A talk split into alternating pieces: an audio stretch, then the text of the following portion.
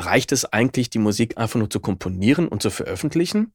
Nicht ganz. Trailer-Komponist Michel Maas verrät heute, wie er TuneSat und Co. einsetzt. Herzlich willkommen zu Soundcast Filmmusik und Sounddesign. Mein Name ist Tim Heinrich.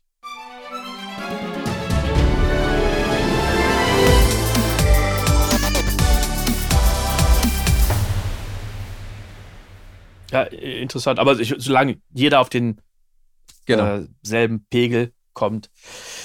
Äh, du hattest vorhin mal ganz kurz TuneSat und BMAT angesprochen. Da gibt es ja noch mehr Möglichkeiten. Vielleicht kannst du ganz kurz noch für den einen oder anderen erklären, was das ist und wofür das wichtig ist. Genau, ich könnte es im Prinzip auch schon im, im, im Screenshare, könnte ich das auch super zeigen. Also es gibt verschiedene Anbieter, die halt äh, euch anbieten, eure Detections, also wenn eure Musik irgendwo im TV läuft, zu tracken. Das heißt, die haben ein System dahinter, das scannt alle TV-Sender auf der Welt, fast alle TV-Sender der Welt. Und äh, so könnt ihr rausfinden, wo eure Musik im TV natürlich gelaufen ist. Wir gehen jetzt mal in meinen TuneSat-Account, gehen wir mal rein. Äh, was ist der Vorteil davon? Wenn ihr für einen Verlag arbeitet und dann das finale Produkt, das gemasterte Produkt, das der Verlag euch dann schickt, auf TuneSat halt hochlädt, das ist wichtig, weil das geht nach Frequenzen, dass er nicht eure Demo dort hochlädt und der Verlag was ganz anderes rausbringt, gemastert. Ähm, der Vorteil davon ist, äh, ihr seht, wo eure Musik läuft, in welchem Land, in welchem TV-Kanal, in welchem Programm. Ihr findet eure Placements, die ihr ja sonst eigentlich gar nicht wisst, weil wer sagt euch das? Äh, kann euch eigentlich so, so weit gar keiner sagen, außer ihr habt eine Auswertung von eurer Pro, die manchmal auch nichts sagt. Muss man einfach so auch so klar sagen halt, ne? Ähm, genau. Und er sieht halt auch, äh, für welchen Verlag lohnt es sich zu arbeiten. Denn wenn ihr natürlich dann halt dort Titel hochlädt, die ihr gerade erst rausgebracht habt mit Verlag A und die übermorgen schon im TV laufen, ist das ja pures Geld für euch. Ne? Ähm, wir können zum Beispiel, hier läuft ein Titel von mir, von äh, Interbox, den ich vor Jahren komponiert habe für die auf Kabel 1 bei Abenteuer Leben am Sonntag. Hören wir uns mal an, wie das so klingt.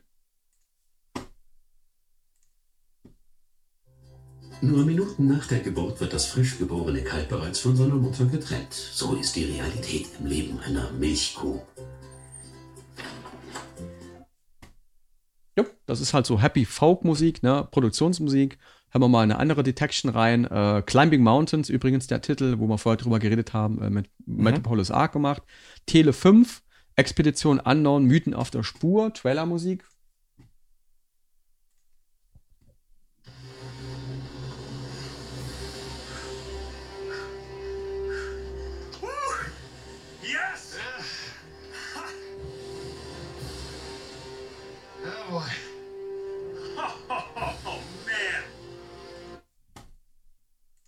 Ähm, witzigerweise amerikanische Sendung, die dann in deutschem TV ausgestrahlt wurde. Ihr habt mehrere Nutzen davon. Ihr wisst, wo eure Musik läuft.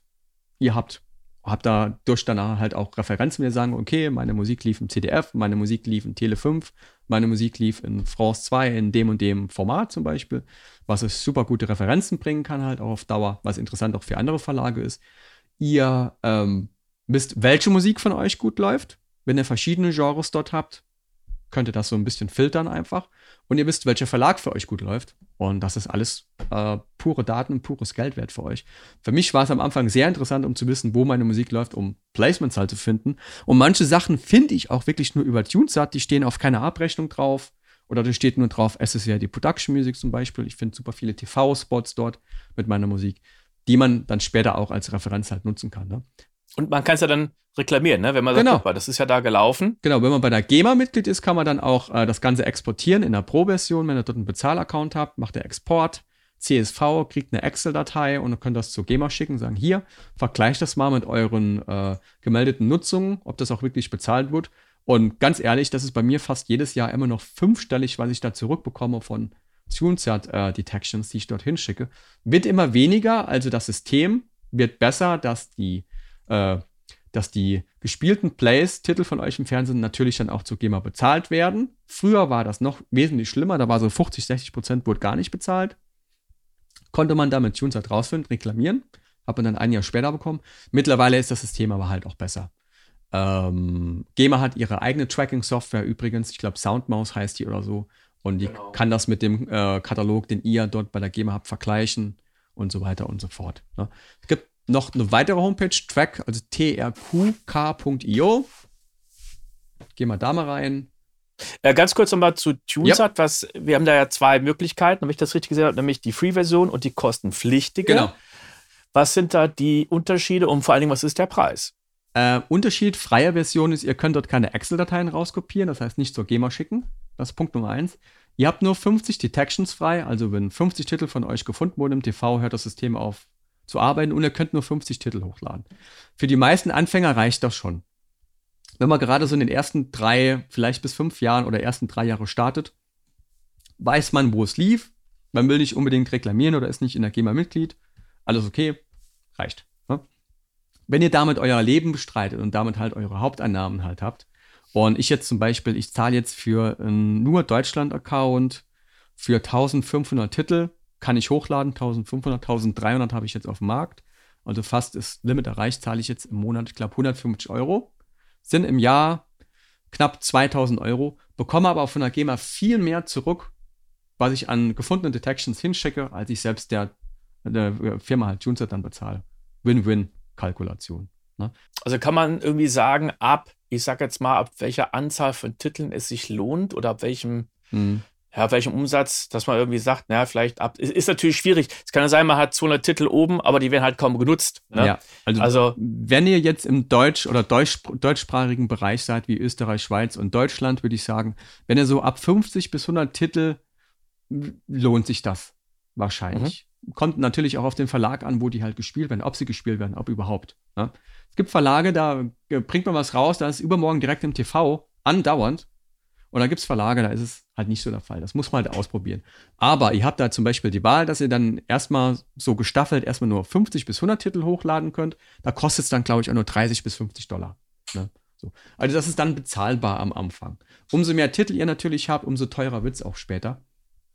Und, ähm, aber es ist eine Kosten-Nutzung-Rechnung einfach. Ich krieg, das ist für mich unbezahlbar, weil ich weiß, wo sind meine Placements? Gerade bei TV-Spots, was ja bei Trailer super ähm, ne, interessant mhm. ist, weil das ja fast schon gleichwertig mit Trailer halt ist, die TV-Spots. Und äh, ja. was davon von mir im deutschen TV so läuft, höre ich gerne mal. Aber ihr habt noch eine andere Funktion, ihr könnt euch Detections aus anderen Leuten, äh, aus anderen Ländern kaufen. Ein Dollar pro Detection, wenn ihr dann zum Beispiel sieht, okay, Amerika, wenn ihr auf so einen Tab dann geht, bei Detections äh, heißt das, und habt super viele Nutzungen in Amerika, kann auch was bringen halt für euch. Ne? Mhm. Ich, die, ich kaufe die regelmäßig aus Amerika zum Beispiel, weil das günstiger ist, als halt Amerika zu subscriben als Land noch dazu. Das wäre viel zu ah, teuer. Ah, okay. ne? Ihr könnt verschiedene Länder wählen, die ihr da tracken wollt.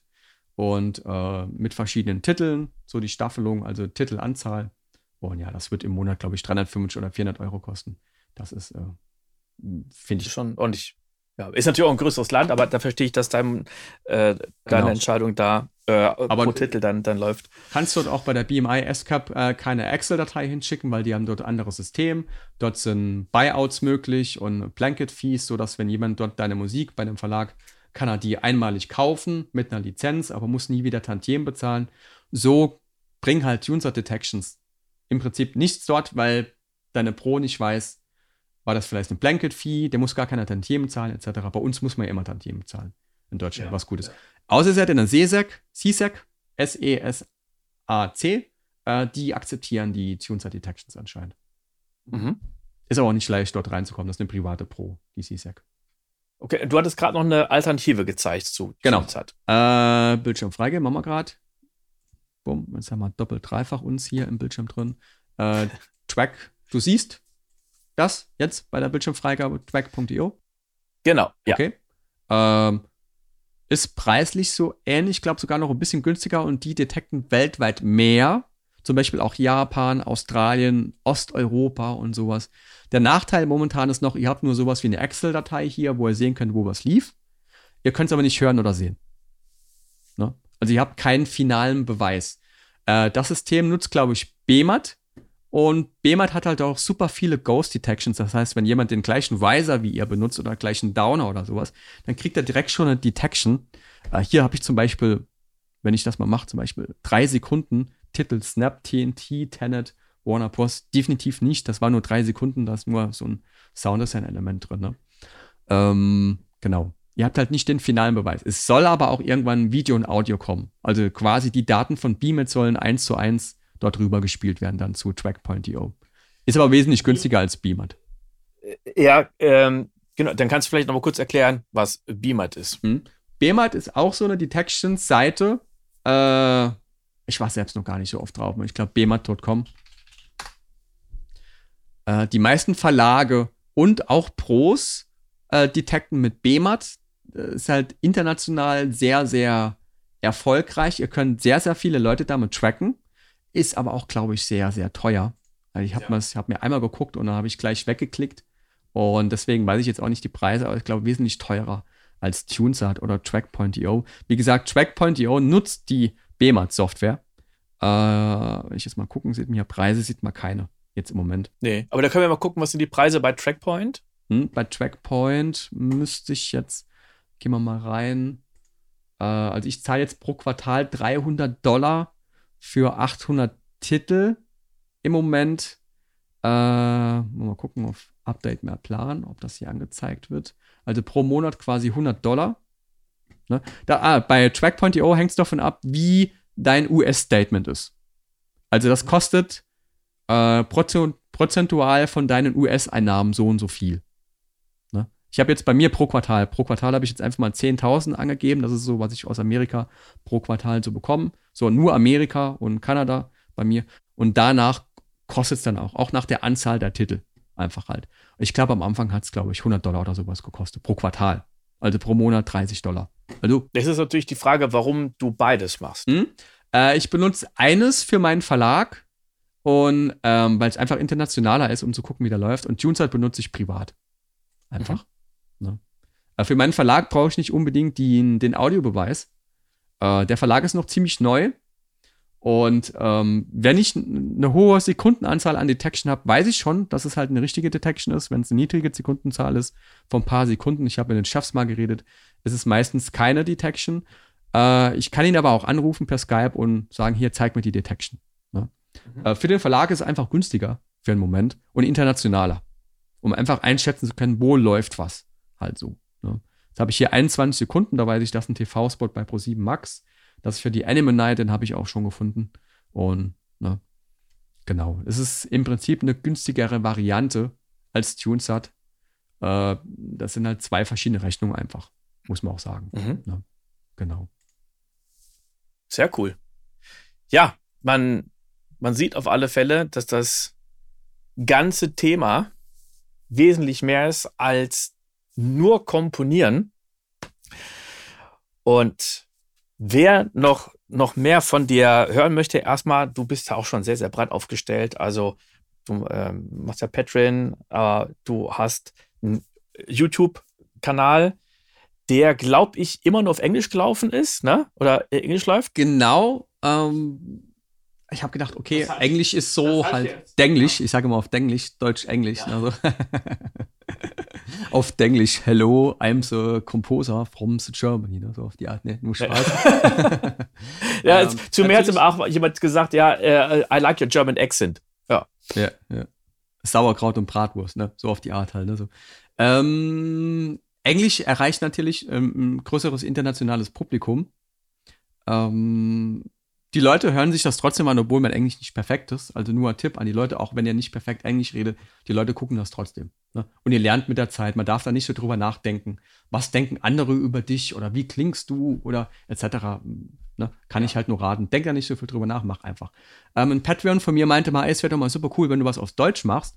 Und ähm, hab dann angefangen, auch deutsche Erklärvideos zu, zu machen auf YouTube zum Thema Produktionsmusik was ist Produktionsmusik, äh, wie kommt man in Produktionsmusik rein, wie verdient man mit Produktionsmusik Geld. Ich glaube, das sind jetzt fünf Folgen und die Audiospur davon gibt es auch als Audio-Podcast. Ähm, der Link ist einfach, wenn ihr auf YouTube geht und Michael Maas eingibt, findet ihr meinen Kanal und dann findet ihr auch anschließend dann Link äh, zu dem Podcast wahrscheinlich. Ja, wie heißt der Podcast? Ähm, muss ich jetzt selbst gucken, äh, ganz peinlich. Ne? Also ich kann ja auch gucken. Ich, äh, Musikpodcast Michael Maas heißt er, glaube ich. Musikpodcast Michael Maas. Genau. Ganz einfach. Genau. Musikpodcast Michael Maas heißt er. Ja, das ist ja einfach, das kann man sich merken. Ne? Genau. So wichtig. Musikpodcast Michael Maas und wir behandeln halt Themen, die größtenteils mit Musik in Medien zu tun haben in dem Podcast, also im Sync-Bereich. Genau. So, ich halte noch mal ganz kurz hier in, dass jemand sehen kann, in die Kamera. Ich mache mal gerade Screenshare. Dann kann man das per, per Screenshare sehen. Könnt ihr dann gucken. Mal Bildschirm freigeben. Genau. Boom. Musikpodcast Michael Maas findet ihr auf Apple Music und auf Spotify.